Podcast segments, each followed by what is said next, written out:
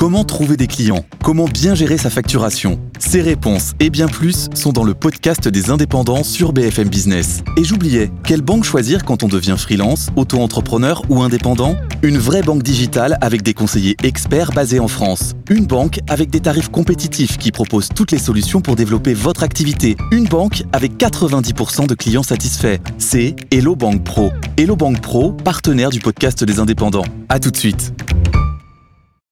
BFM Business partenaire. Le club Média RH avec Triangle Intérim. 250 agences pour garantir vos recrutements. BFM Business, la parole aux entreprises qui recrutent. Le club Média RH, Alexandre Lichamp.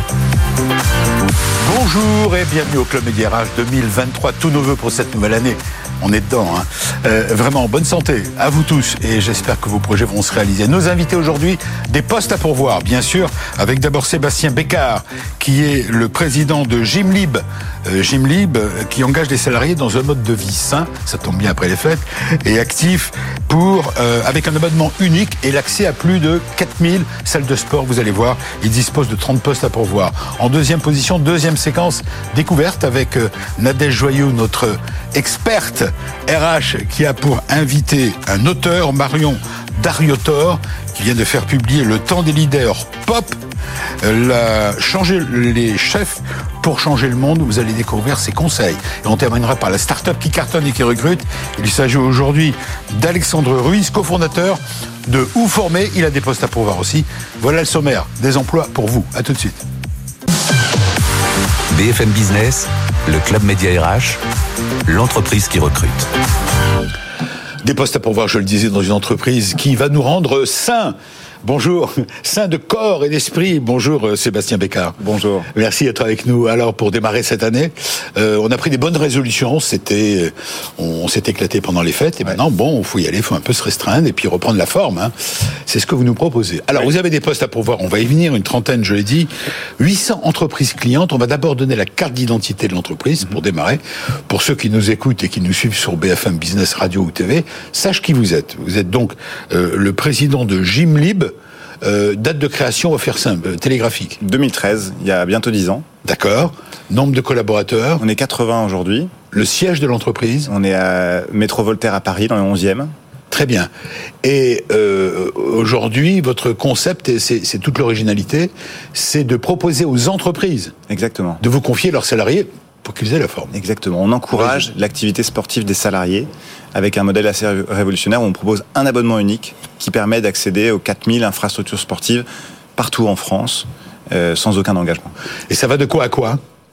Euh, le sport, je parle de, on peut ah, pratiquer quel sport avec vous Vraiment tous les sports, y compris euh, les sports les plus insolites, euh, comme la chute libre par exemple, ou, même le, surf en ville. On a mais pas dans l'entreprise. Hein. Mais, mais la plupart du temps, non, c'est vraiment l'idée, c'est d'aller faire du sport dans les infrastructures qui existent. Ça va du foot au tennis, au yoga et tous, tous les sports, le fitness évidemment, les salles de sport.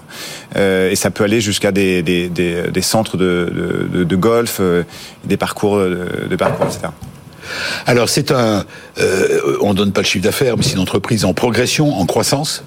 Oui, on peut même, enfin voilà, on a dépassé les 20 millions de chiffre d'affaires cette année. C'est pas mal, ouais. Euh, ouais. Bien pendant la crise, effectivement, ça a été une période particulièrement compliquée. Ah oui, la, la, Covid n'a pas permis d'aller dans les salles de sport, c'est sûr. Mais depuis, ça repart fort parce que c'est une préoccupation grandissante justement des entreprises euh, de se soucier du bien-être, de la santé physique et mentale, comme vous disiez, de leurs salariés, avec euh, le, confinement qui a développé euh, euh, des sentiments d'isolation, de, du stress, pas mal d'anxiété, mmh. et donc pour créer de la cohésion entre entre les salariés, pour créer, euh, pour améliorer la santé mentale et physique, et eh bien les entreprises de plus en plus se tournent vers des solutions qui permettent d'avoir oui. En fait, Sébastien Bécard, si je comprends bien, vous avez reporté le, le, projet initial était en direction du, du, du public, du grand public, ouais. hein, comme on dit. Et ça, c'est fondamental parce que. Mais vous l'avez reporté sur les entreprises, pourquoi ouais. Historiquement, c'était, c'est comme ça qu'on a commencé. On s'est tourné vers le grand public et puis on s'est rendu compte des deux freins fondamentaux qu'il y a à la pratique sportive.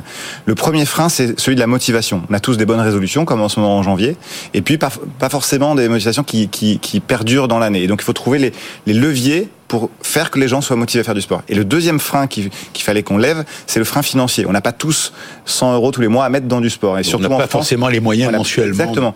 Et donc l'entreprise, en fait, c'est un terrain de jeu idéal pour lever ces deux freins. D'une part, parce qu'on fait cofinancer le service, soit par les RH, soit par les CSE, qui ont des, qui ont des budgets pour ça.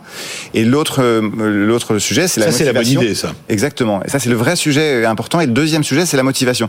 Et en entreprise, on a toujours euh, les, les, les, RH, des, des, collègues, etc., qui vont encourager la, pratique sportive.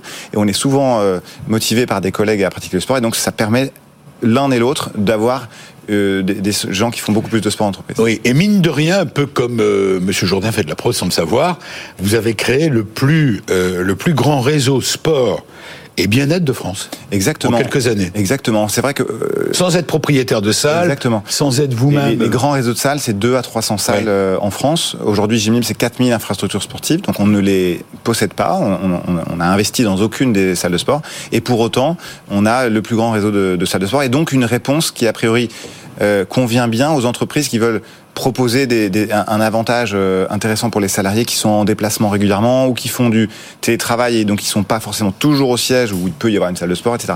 Donc c'est une réponse vraiment globale qui convient aux entreprises euh, basées partout en France. Oui, et ça intéresse quel type d'entreprise? Les grandes, les petites, les moyennes? Alors jusqu'à présent. Ouais, le, cœur de cible, c'est toutes les entreprises déjà qui veillent à leur marque employeur. On veut dans une dans une ère où les, les talents, il faut les attirer, il faut les retenir. Donc toutes les entreprises qui veillent à offrir la meilleure expérience à, leur, à leurs collaborateurs, pas juste un job et un salaire, mais aussi une expérience globale. Mmh. Euh, et ça fait donc, donc, toutes les entreprises typiquement comme le cabinet de conseil, les startups qui veulent offrir la meilleure expérience en général se dirigent vers Gymlib. Après, on, on peut, euh, on cible aussi les grands groupes qui ont des problématiques pour offrir le même type de bénéfices, pas que au siège, mais partout en France. Oui, puis j'ai vu qu'il y a en plus euh, le choix dans les sports, hein, toutes les disciplines existent ouais. dans votre et Typiquement, euh, l'escalade qu'on voyait peu il y a 10 ans, ouais. aujourd'hui en France, ça cartonne. Il y a, dans les grandes villes, énormément ouais. de salles d'escalade se, se, se, créent. Et, et on ne va pas escalader les immeubles quand même de, non, mais, de la défense. Non, mais c'est intéressant parce que à, à l'époque, l'escalade c'était vraiment des voies, fait monter 13 mètres. Là aujourd'hui, il y a des blocs, enfin donc c'est pas très haut, ça fait 3-4 mètres de hauteur, donc pas besoin de locaux forcément immenses.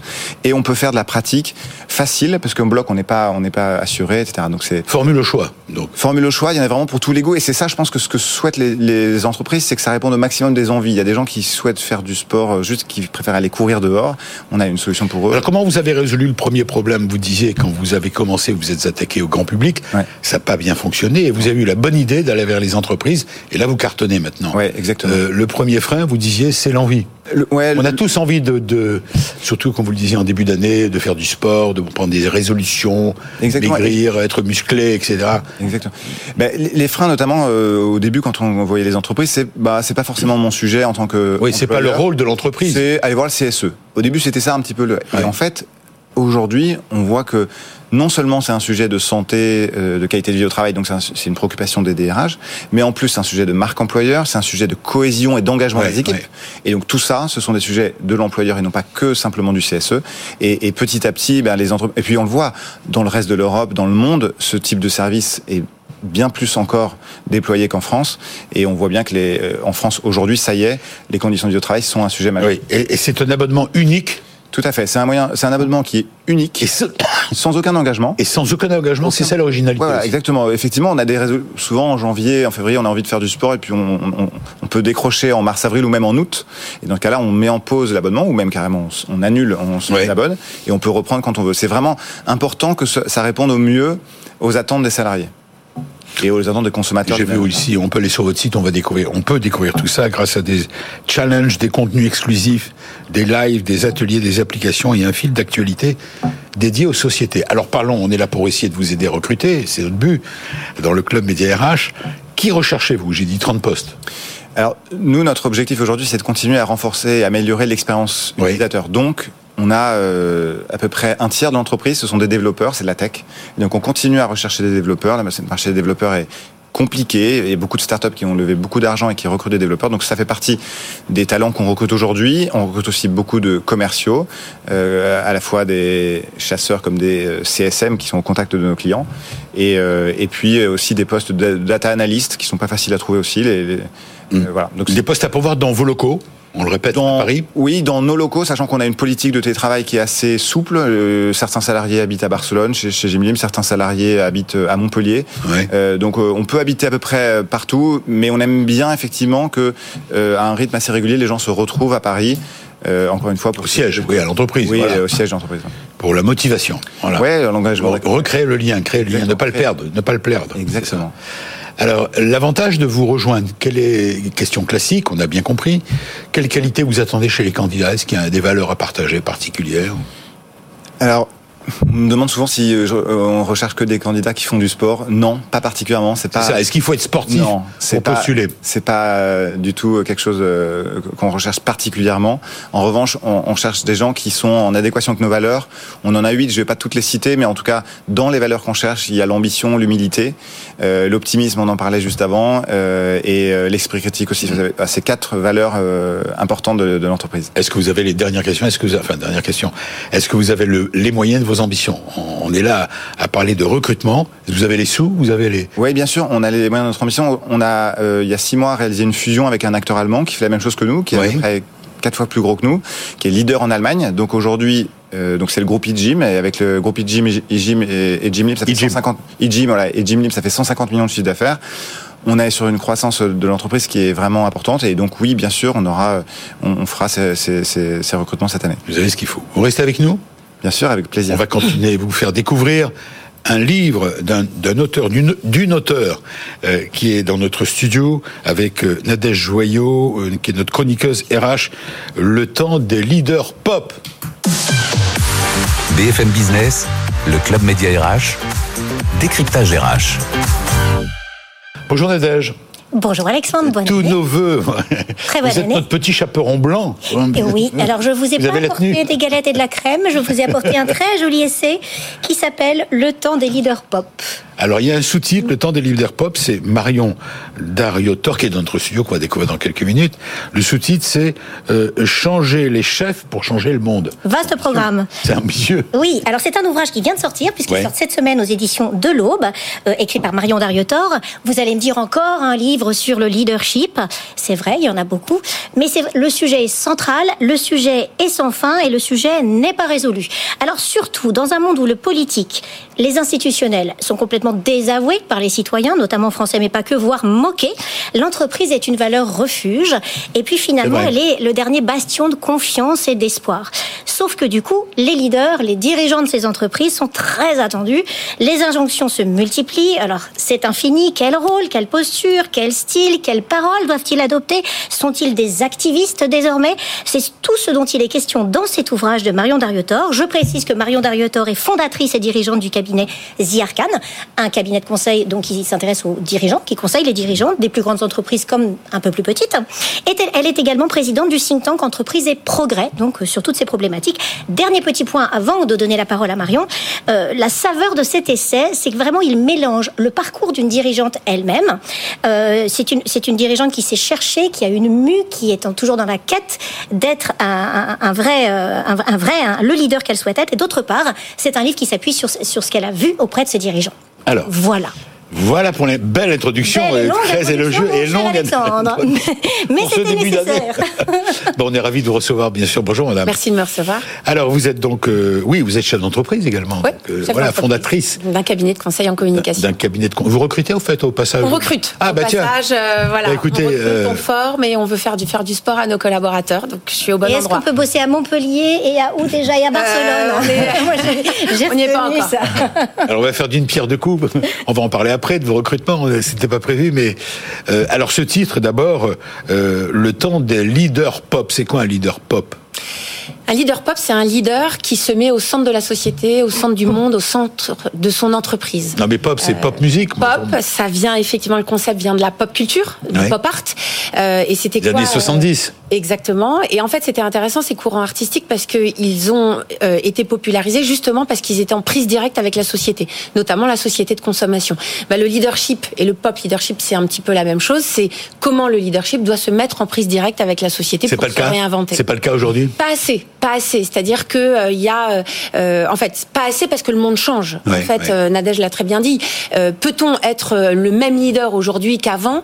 La réponse est non, parce que tout simplement le monde change et que l'entreprise devient une Et valeur. qu'est-ce qui a changé alors? Qu'est-ce qui a changé? Et tout change. Euh, le sens, euh, le rapport au travail, la quête de sens, Bah oui. le changement climatique, la façon dont on a envie de bosser. euh, On leur demande d'embrasser tout. En fait. Exactement. Et donc le leader, il se retrouve euh, euh, questionné et Dans l'obligation de. dans l'obligation d'être plus populaire, plus ouvert et plus politique. Alors, Nadège. Alexandre, je ne sais pas si vous vous souvenez de cette phrase de Jacques Chirac qui, moi, m'a beaucoup amusé parce qu'elle est citée dans l'ouvrage de Marion Dariotor. Un chef, c'est fait pour chefer. En fait, ça, c'est mort, hein, on l'a compris.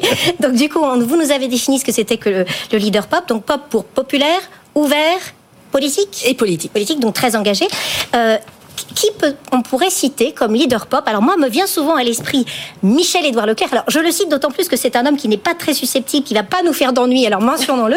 Est-ce que Michel-Édouard Leclerc est un leader pop Sur Oui. le fond, sur la forme. Oui, Il est cité dans- est Est-ce qu'il est cité dans votre livre? Il est pas cité, mais j'aurais dit c'est une erreur. Ouais. C'est une erreur, merci Nadège. En fait, il est pop, pourquoi? Parce qu'il est populaire, Ouais. tout le monde le connaît, les. Français connaissent Michel-Édouard. Leclerc, alors c'est vrai que son nom est sur Il passe tout le temps à la télé, en plus. Il est passe tout le temps à la interviewé. télé, il est pas avare de son temps. Ouais. Il est ouvert parce que ça a été le premier dirigeant à ouvrir un blog pour partager ses idées il y a euh, des années. Et il est politique parce qu'il prend à bras le corps des sujets politiques du bien commun qui sont notamment le pouvoir d'achat. Vous me direz c'est normal, c'est son job. Euh, mais moi je le crois plutôt sincère. Oui, alors moi, mais justement, j'ai quand même une petite limite à ça. En fait, on leur demande quasiment, si on vous lit, d'être des hommes politiques, des hommes publics, de parler un peu à tout va. Leur job numéro un, c'est quand même la bottom line. Est-ce que c'est vraiment leur, leur job d'aller prendre part à tous les débats euh, conversationnels Bonne question. sur la... La réponse est non, c'est pas possible. Ils ont, comme euh, vous le dites, un job à délivrer, une bottom line. Donc à un moment donné, un patron qui est que dans les médias, qui est que euh, euh, en mode euh, d'exposition, c'est compliqué. Et c'est et on, on se pose des questions. La réponse est non, et en même temps c'est difficile parce qu'ils ont de plus en plus d'interpellations. Euh, vous l'avez dit, l'entreprise devient la valeur refuge. Donc ce qu'on voit émerger, c'est le patron boussole. Le patron boussole, c'est le patron qui donne des interviews dans les médias, qui va décrypter euh, le contexte politique et autres. L'actualité. l'actualité parce que nos leaders politiques engagent un peu moins les citoyens. Donc on attend du dirigeant qu'il décrypte ce qu'il se passe parce qu'on lui fait confiance et pour autant il ne peut pas tout faire. Donc euh, j'ai toujours tendance à dire qu'il faut qu'il choisisse, ses sujets. Et c'est Alors changer, changer les chefs pour changer le monde, Hum. euh, est-ce que c'est à eux, les chefs d'entreprise, on a compris Ouais. Oui, on est Euh, sur les chefs bah oui, d'entreprise. on est sur les chefs d'entreprise. On a dit que les autres, ils étaient... Voilà, ils Ça sont, coûte en politique. ils sont, ils, ils sont pas, ils, ils ont pas la bonne mission. Alors, en quoi est-ce qu'ils peuvent changer les choses Ils peuvent Et changer qu'est-ce qu'il faut qu'ils fassent D'abord, à qui est destiné ce livre? C'est à eux Alors, ce livre, il est euh, destiné plutôt aux chefs d'entreprise, Voilà. euh, parce que en fait, euh, moi, dans mon observation euh, avec mes clients et dans mon think tank de dirigeants. Entreprise et progrès, on, on, on- je discute beaucoup avec des dirigeants. Et ces dirigeants me disent, mon Dieu, je suis face à plein d'interpellations de la société, tout le temps, tout le temps. Guerre en Ukraine, avortement aux États-Unis, Covid. euh, enfin, Covid. Et en fait, qu'est-ce que je dois faire? Qu'est-ce que je dois dire? Comment je dois me comporter? Le rapport des jeunes au travail, euh, euh, les ONG, les militants, les activistes, c'est énorme par rapport à un dirigeant euh, qui a appris à gérer euh, son entreprise de façon plutôt classique. Et donc ce livre, il est né d'un questionnement aussi très personnel pendant le Covid, où je me disais, mais moi-même en tant que chef d'entreprise, comment je me réinvente Euh, Tout ce que j'ai appris dans euh, les bouquins de euh, management, de leadership ou euh, en école de commerce, est-ce que c'est encore valable? Et on a beaucoup parlé pendant le Covid du monde d'après. Je ne sais pas si vous vous souvenez, on ne parlait que de ça à un, mom- à un moment donné. Et donc la question, c'était de se dire, pour aborder ce monde d'après, qui est quand même le monde d'aujourd'hui, est-ce que les leaders peuvent être les mêmes ou pas? Et je pense qu'il y a quelques évolutions à faire. Joyau. Oui, chez le, on va les, on va les appeler les primo-dirigeants, hein, ceux qui accèdent. Donc ils, ils avaient déjà un rôle important avant, mais ils arrivent dirigeants. Quel est le, le mauvais réflexe Le premier conseil du coup que vous donneriez? Est-ce qu'on peut parler des 100 jours d'un dirigeant comme on parle des 100 jours d'un président? Oui, les 100 jours d'un dirigeant existent. D'ailleurs, souvent, quand un dirigeant prend ses fonctions, il travaille avec son équipe sur ces 100 jours. Euh, et c'est assez intéressant parce que ces 100 jours, moi, ma recommandation pour ces primo-accédants, c'est véritablement qu'ils soient sur le terrain, qu'ils descendent dans l'arène. Euh, alors que souvent, donc qu'ils aillent à la rencontre de tous les, les jobs et de, toutes, euh, de toutes leurs équipes. Souvent, euh, ils ne le font pas. Ils restent enfermés dans leur bureau. On va demander à notre invité, euh, Sébastien Bécard, excusez-moi, je vous Ouais, bien interpelle. sûr, non, bien sûr. Est-ce que, vous avez, est-ce que je voyais mm, hocher de la tête? Ça veut dire que vous êtes d'accord? Non, mais eff- effectivement. euh, Votre témoignage. Alors, euh, bon, ma- Je rappelle pour ceux qui nous rejoignent que vous êtes président de Jim Lib et que vous avez 30 postes à pourvoir. Voilà la raison pour C'est vrai. laquelle vous Et êtes là. euh, en fait, moi, je suis un président fondateur aussi. Donc, j'ai pas ces fameux 100 jours euh, où j'arrive, euh, je dirige l'entreprise. Non, je, je la dirige depuis le premier jour parce que je suis fondateur. Euh, C'est une bonne, c'est une bonne. mais ce qui est intéressant, effectivement, c'est que là, on a fait une fusion et aujourd'hui, ben, je, je suis plus le seul à diriger parce qu'il y, y a une entreprise qui nous a racheté.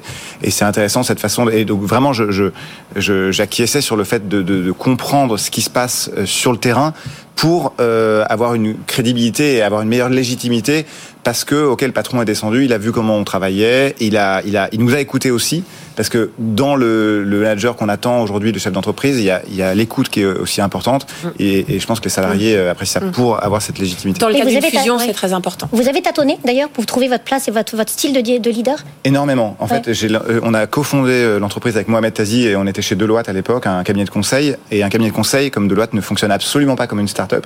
Et donc, les premiers salariés qu'on a eu à manager au départ euh, ne comprenaient pas notre façon de fonctionner. Nous ne comprenions pas la leur.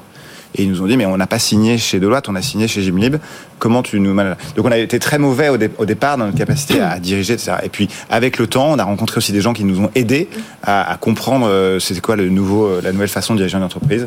C'était plus facile. Merci Nadège Joyeux, vous restez Merci. avec nous, vous reviendrez avec un autre, bientôt avec un autre bouquin, Petit chaperon blanc. Et merci à vous, euh, Merci. bien sûr, Marion Dariotor pour votre livre, c'est aux éditions L'Aube. Exactement. C'est ça, ça vient de paraître. Ouais. Vous restez avec nous, on a encore une séquence, bien sûr, et c'est lié, tout est lié dans cette émission avec des postes à pourvoir.